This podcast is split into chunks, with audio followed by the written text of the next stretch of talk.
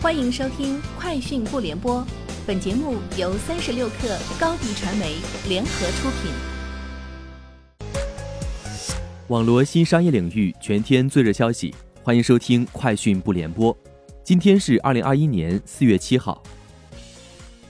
三十六克获悉，近日，本地即时配送平台达达快送与华润万家达成深度物流合作，约一千三百家。华润万家门店的官方 App、小程序订单，以及来自京东到家的订单，全面接入达达快送全新达服务。钉钉联合沃克雷克推出面向幼儿园群体的晨检机器人产品，产品结合自研 AI 儿童健康算法，融合非接触晨检、人机互动等技术，可快速识别微小的体征异常，三秒完成各类检测。包含手部红疹、手部伤口、上颚红疹、上颚疱疹、喉咙发红、蛀牙、眼睛发红、体温异常等二十多项异常体征项目。抖音于近期测试了发现页，取代了首页左上方的直播入口。发现页内聚合直播、电商和音乐等主要业务。值得注意的是，此次测试为抖音音乐和抖音电商带来了固定入口。其中，抖音音乐迎来了较大升级，拥有播放器、音乐推荐等功能。闲鱼发布关于进一步加强闲鱼租房管理的通知公告。公告指出，闲鱼加强租房管理，对违反发布要求的行为，将采取下架或删除房源信息、降权或屏蔽房源信息、限制发布等处罚措施。一汽大众消息，二零二一年第一季度。一汽大众三品牌累计终端销售五十八点零五万辆含进口车，同比大增百分之七十二。其中，大众品牌销售三十三点七万辆，同比大增百分之六十九点零；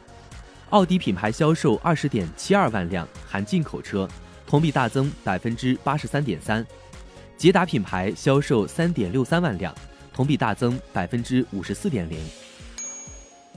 在小米第十一届米粉节上。雷军公布小米最新推出十九条用户政策，包括单独手机交付桌、大家电产品可指定送货时间、小米商城包邮金额下调至六十九元、小米运动和小米穿戴数据互通、小米穿戴和小米健康 App 合并等。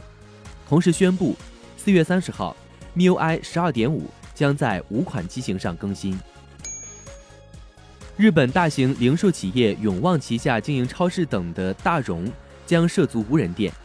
今年夏季，大荣将在东京都江东区开设规模接近便利店的小型无人店，将利用美国英特尔也出资的中国新兴企业云拿科技的技术，将开店费用降至传统无人店的一半。